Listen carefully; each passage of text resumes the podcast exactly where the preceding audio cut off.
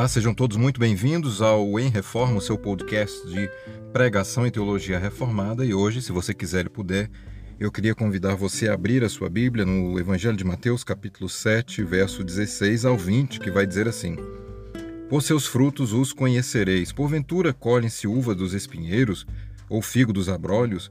Assim toda árvore boa produz bons frutos, e toda árvore má produz frutos maus. Não pode a árvore boa dar maus frutos, nem a árvore má dar bons frutos. Toda árvore que não dá bom fruto, corta-se e lança-se no fogo. Portanto, pelos seus frutos o conhecereis. Antes de nós entendermos o que quer dizer esse texto, nós precisamos passar por um processo que eu chamo de cura. É, quando nós lemos a Bíblia, nós vemos que Paulo se utilizou de poetas e de uma literatura que seria considerada pagã. Pedro se utilizou de uma literatura apocalíptica, Judas se utilizou de literatura que é considerada, considerada apócrifa, ou seja, uma literatura que não está no cânon sagrado, na Bíblia sagrada que nós temos nas nossas mãos. Isso tudo era para conseguir se fazer entender. É muito importante que quem ouve seja alcançado pelo que está sendo dito. Do contrário, nós viraremos o professor Astromar do, do Rock Santeiro. Não sei se você conhece, mas Rock Santeiro é uma novela muito famosa brasileira, fez muito sucesso e é baseado em um livro né, que fala sobre um micro-Brasil. A ideia é de uma cidadezinha do interior que seria um micro-Brasil, né? Tratar de todos os problemas, as mazelas brasileiras a partir de uma cidadezinha. E o professor Astromar representa é, esse tipo de pensamento. O professor Astromar era um professor, um erudito, e todas as vezes que havia oportunidade ele fazia um discurso muito é, difícil, né, o mais obscuro possível. E quando ele terminava a sua fala, é, o pessoal da, da cidade perguntava assim: e aí, você entendeu alguma coisa? E o outro dizia assim: não entendi nada, mas foi muito bonito. Então, quando nós nos propomos a pregar alguma coisa, é muito importante. A comunicação tem essa, essa característica né, de, de querer alcançar, é óbvio, aquele que ouve, não somente de dar uma fala que seja aceitável ou bonita retoricamente para que o outro fique impressionado com alguma coisa, que era o caso do professor Astromar. Então, quando nós pregamos a palavra, quando nós damos uma palestra ou qualquer coisa que você faça na sua vida, seja de cunho religioso ou não, é muito importante que você seja compreendido, senão nós viramos o professor Astromar. E é isso que Paulo fez, que Pedro fez, que os servos de Deus, né, Judas, também fez para que aqueles que ouviam pudessem, no seu imaginário, compreender aquilo que estava querendo ser dito. Então, quando nós lemos esse texto, é muito complicado nos nossos dias, porque quando alguém fala em fruto, talvez a pessoa tenha muita dificuldade em entender qual é esse fruto. E para entender isso, você precisa mudar de valores, e essa é uma proposta do Evangelho. E aí eu quero te fazer uma pergunta: como você mede o valor das coisas na sua vida? O que importa? Qual é a sua escala de prioridades? É, em Mateus 13, verso 24 ao 25, você tem as parábolas do tesouro no campo e da pérola de maior valor. Uma mostra um homem que encontra um tesouro em um terreno e vai, vende tudo que tem, compra este campo, e pela lei da época, tudo que havia no campo agora pertencia a ele. E também conta a história de um mercador, um homem que comprava e vendia pérolas, e que encontrou uma pérola excelente, aí ele vende tudo que tem e compra esta pérola. E aqui está falando exatamente sobre uma realidade do reino dos céus, que é o abandono radical de coisas menores para uma coisa mais excelente. Isto é o Evangelho, isto é Cristo.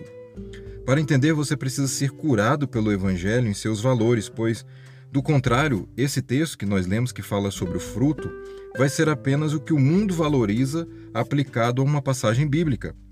Há uma mudança de valores no Evangelho que não é ensinada, inclusive hoje em dia. Ser cristão é apenas colocar a frase para a glória de Deus no fim de um desejo que você já tem. Antes eu queria uma BMW, mas agora eu quero para a glória de Deus. Antes eu queria viajar pela Europa, agora eu quero mesmo para a glória de Deus. Antes eu queria fazer uma cirurgia plástica e agora eu quero para a glória de Deus. Antes eu queria passar em um concurso público, mas agora eu quero para a glória de Deus. Então, seja um bem, uma posição, um cargo, um título, enfim, o que o mundo valoriza, mas aí você coloca para a glória de Deus no final, e isso seria a conversão.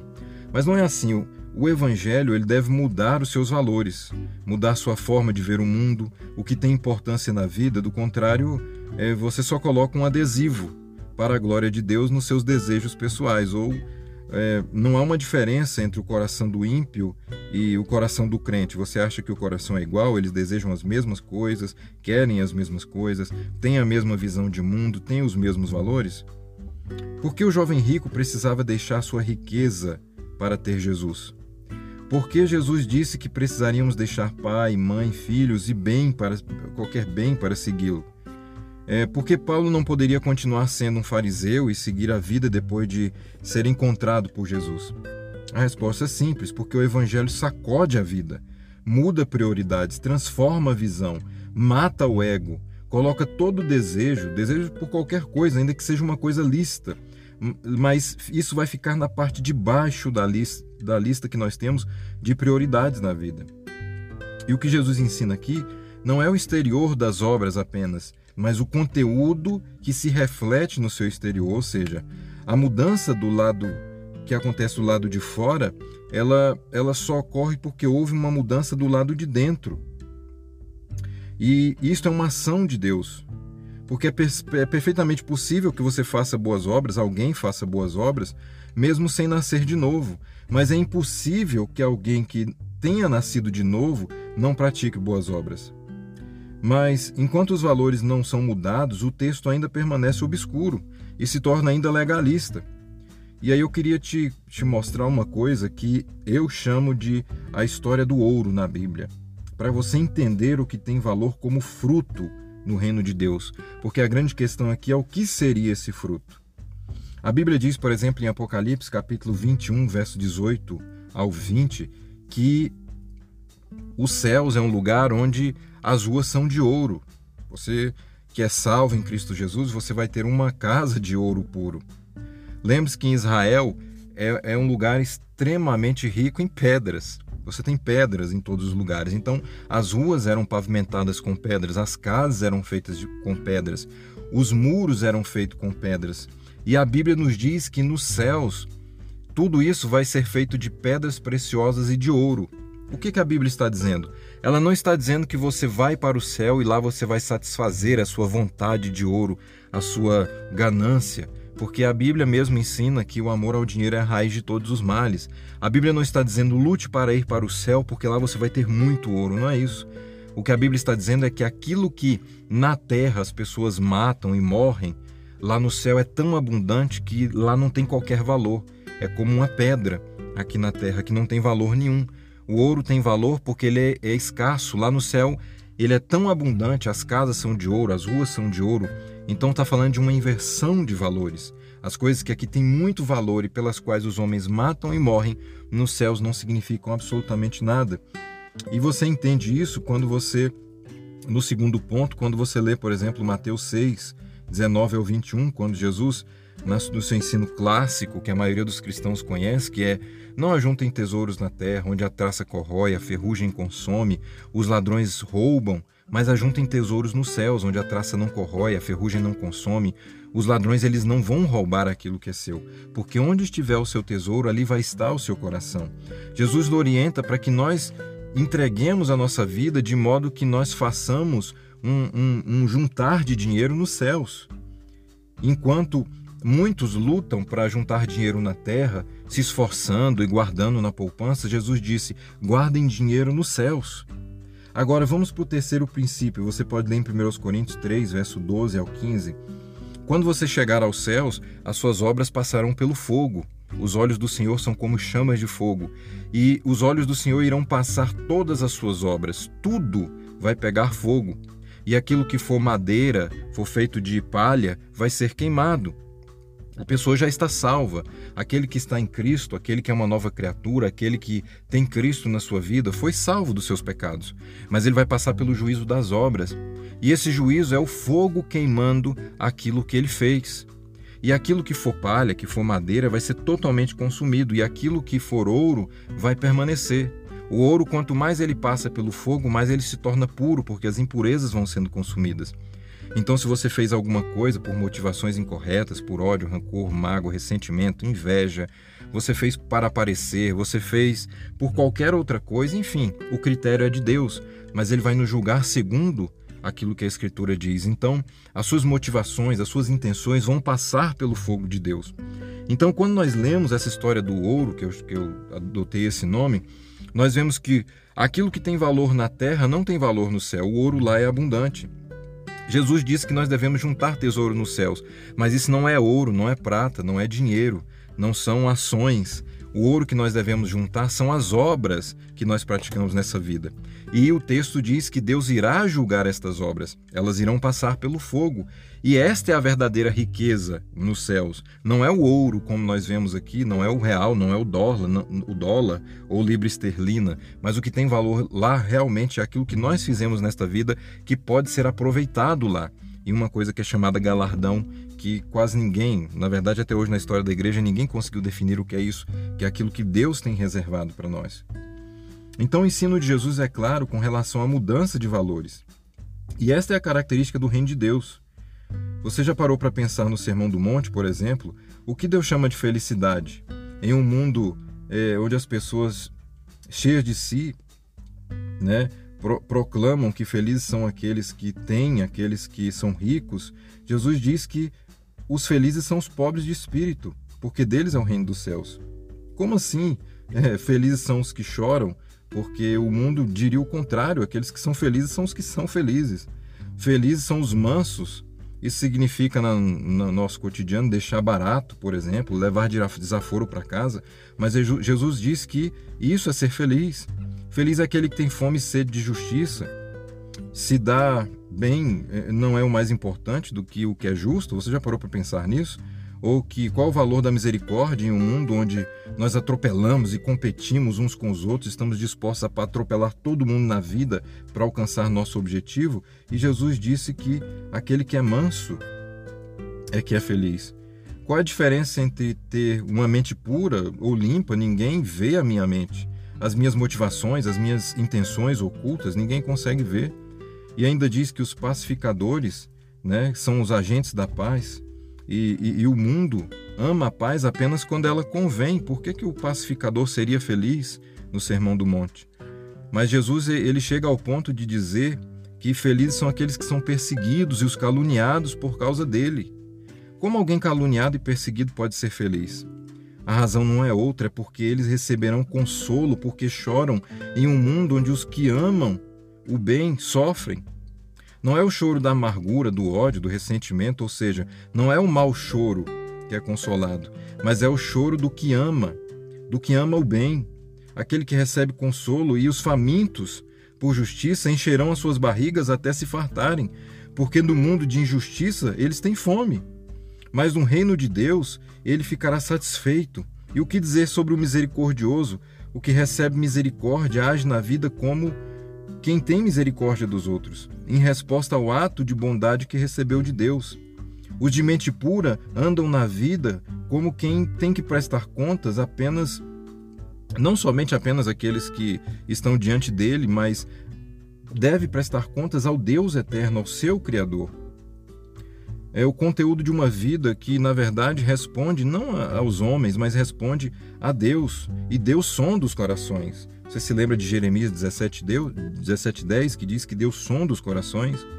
Enquanto os pacificadores são os que recebem a paz que é enxertada no coração e no entendimento, porque eles têm paz porque descansam em Deus, como em João 14, 27 ou Filipenses 4, 6.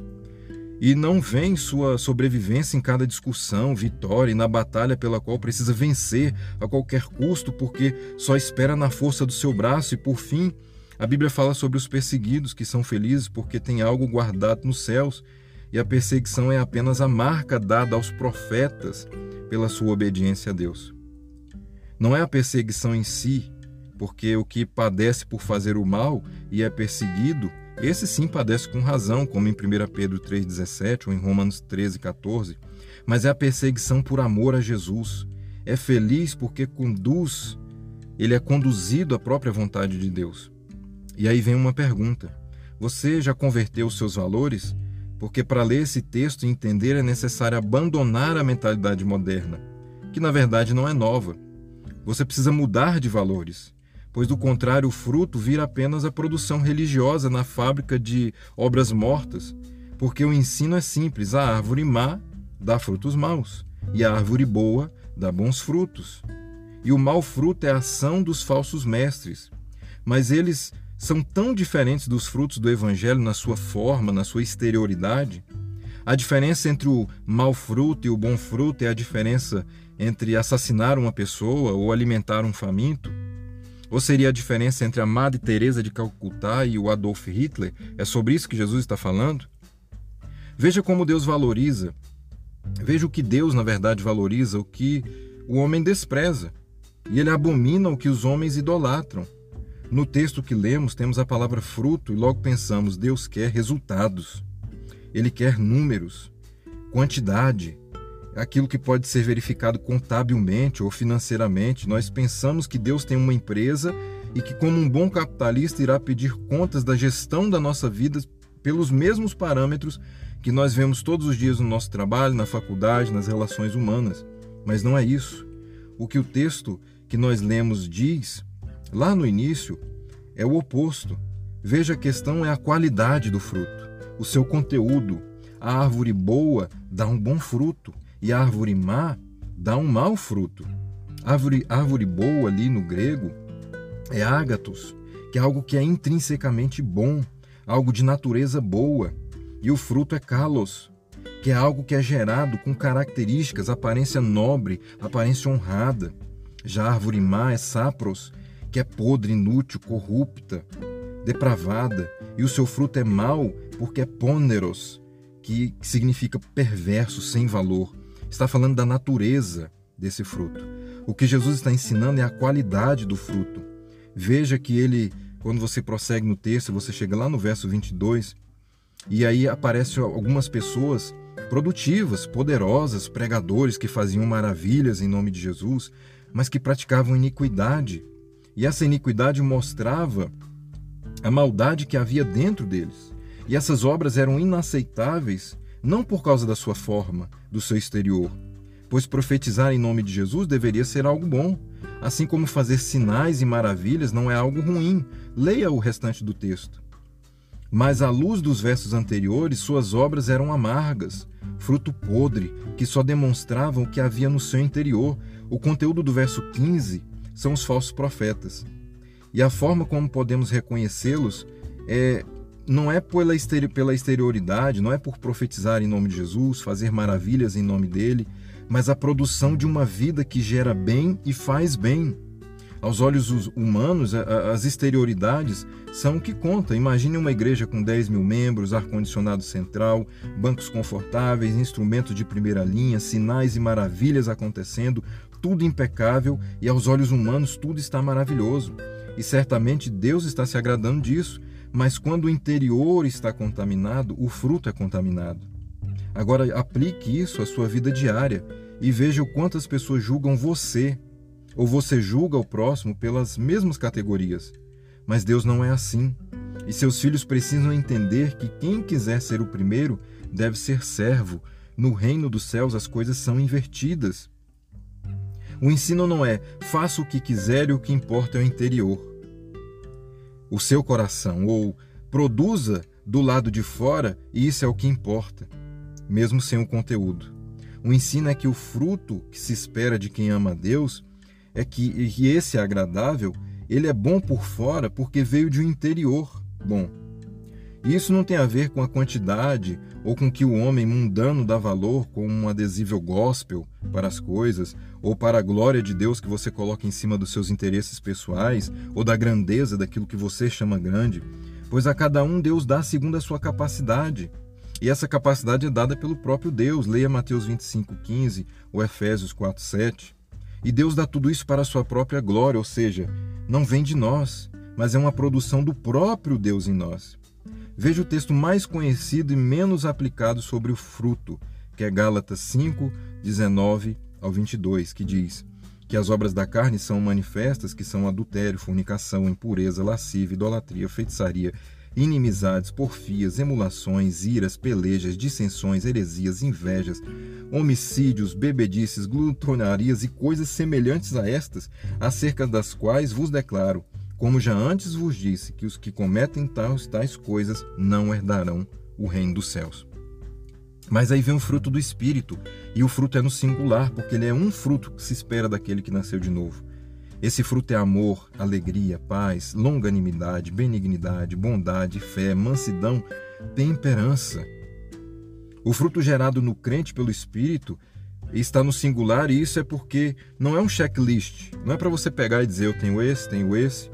Mas o que ele produz em nós é, não é apenas a característica externa e não é a totalidade, porque nós ainda estamos em reforma. Talvez você encontre algo em você que está em desacordo com isso, mas nós ainda estamos sendo transformados. Mas o que esse texto está dizendo é que tudo que você encontra em você que nasceu de novo, que tem essas características, vem do próprio Deus e por isso isso é aceitável a Ele. Porque foi produzido por Ele mesmo.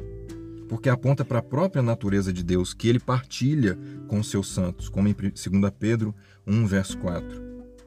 E se a gente fizer aqui uma pequena viagem pela Escritura, eu posso mostrar para você um pouco mais sobre essas coisas, sobre esse princípio, e eu vou te mostrar rapidamente em quatro passagens e vou te provar como no reino de Deus as coisas são diferentes.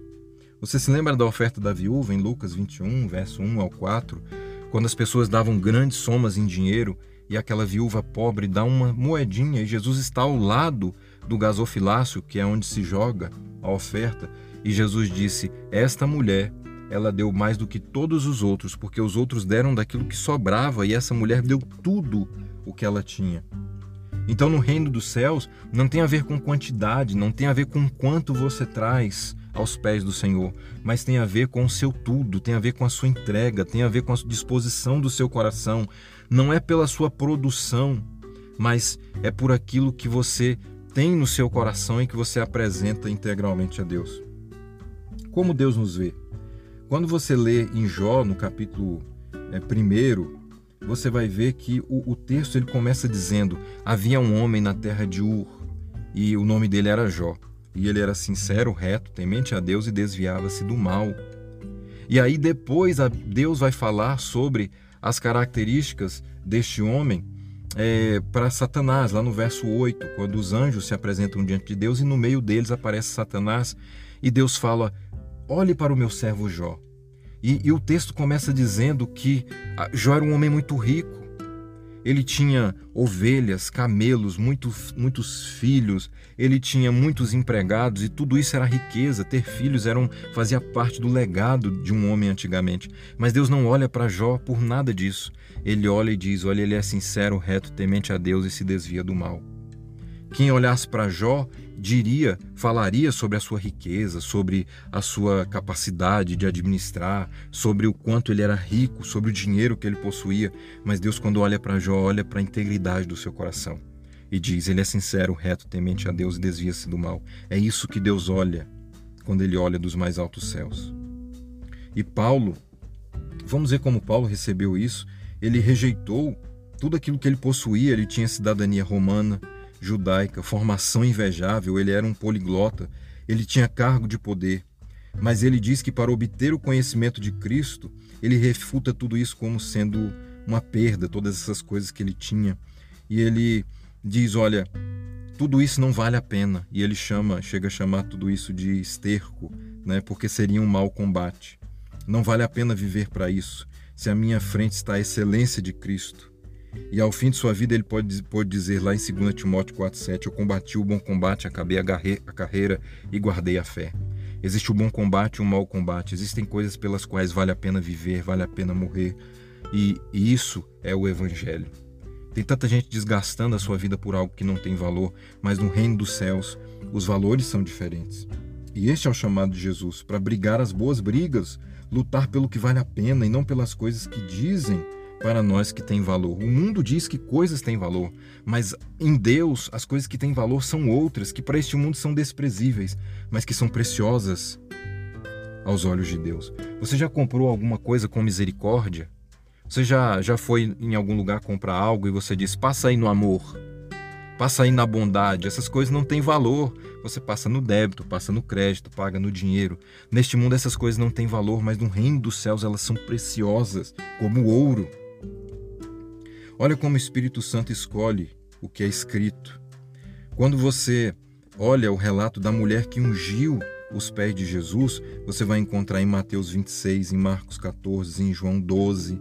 Agora, se você quiser saber sobre a ressurreição de Lázaro, você vai ter que ir para João capítulo 11. Os outros evangelhos não registram isso e Jesus Cristo disse: Onde for pregado o evangelho, vai se falar desta mulher. Eu não sei se você conhece a história, é a história de uma mulher que viu Jesus ir à casa de um fariseu e naquela época você dava um beijo no rosto de uma pessoa para mostrar o quanto ela era importante, para os empregados lavarem os seus pés. E aquele homem distratou Jesus.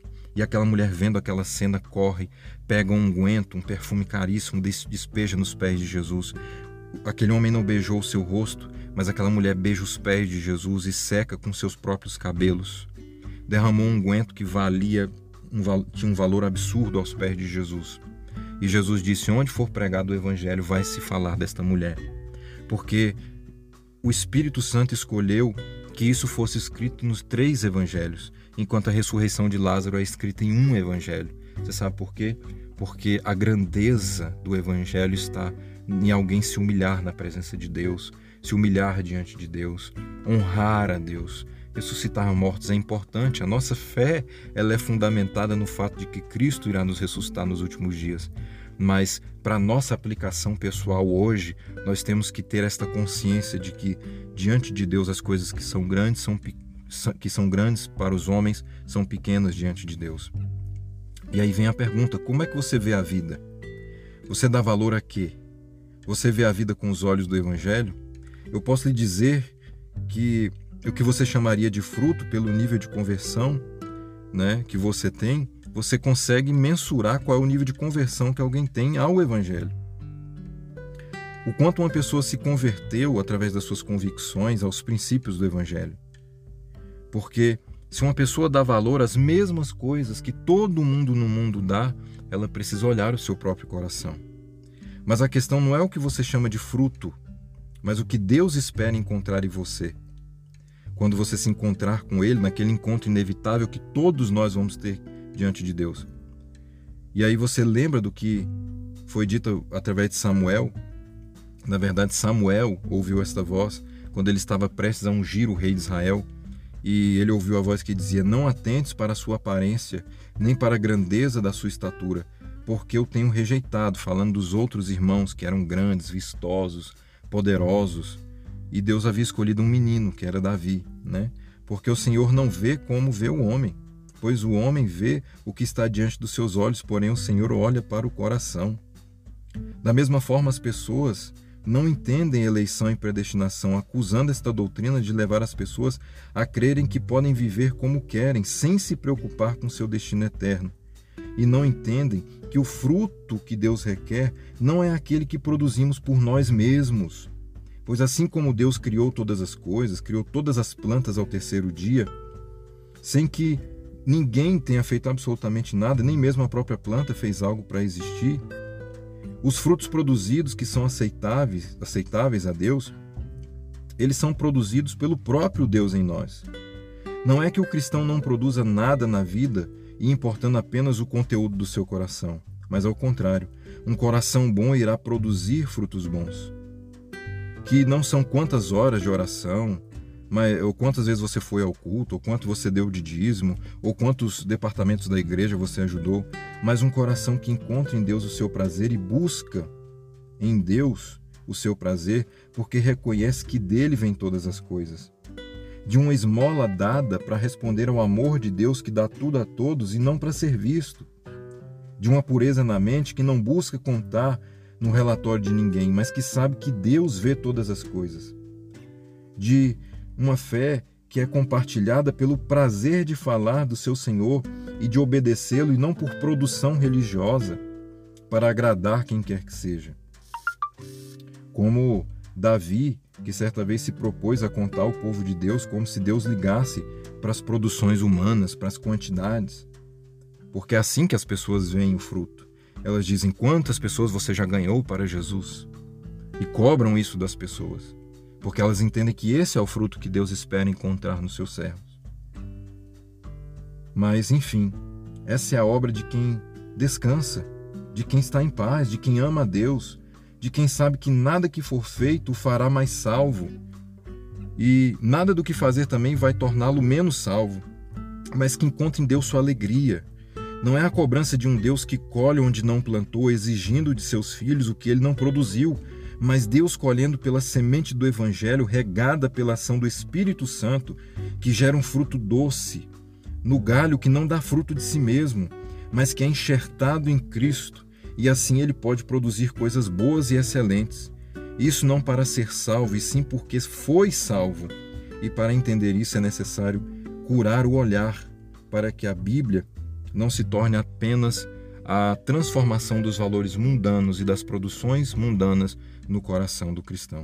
Que Deus te abençoe.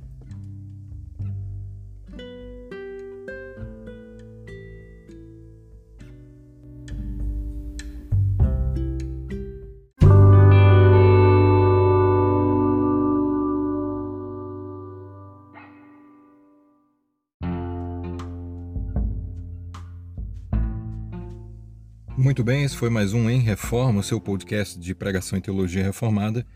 E eu gostaria de mandar um abraço para você que está nos ouvindo, nosso, do nosso querido Brasil, dos Estados Unidos, do México, da Angola, da Irlanda e do Japão. Um abraço para você. A Bíblia diz no livro de Apocalipse que Jesus comprou para si aqueles que são de toda tribo, povo, língua e nação, e para Deus os constituiu reino e sacerdotes, e eles reinarão eternamente. Eu tenho irmãos em Cristo espalhado por todos os lugares da terra, e um dia nós estaremos no mesmo lugar celebrando o amor do nosso Deus. Hoje nós falamos sobre os frutos, os frutos que Deus espera encontrar em nós e que essa palavra tenha falado ao seu coração e que você veja o seu interior, quais são as suas motivações, as suas intenções e que você produza frutos aceitáveis a Deus porque eles são bons e são gerados pelo poder do Espírito Santo em você. Essa palavra te abençoe. Um forte abraço e até o nosso próximo podcast aqui no Em Reforma.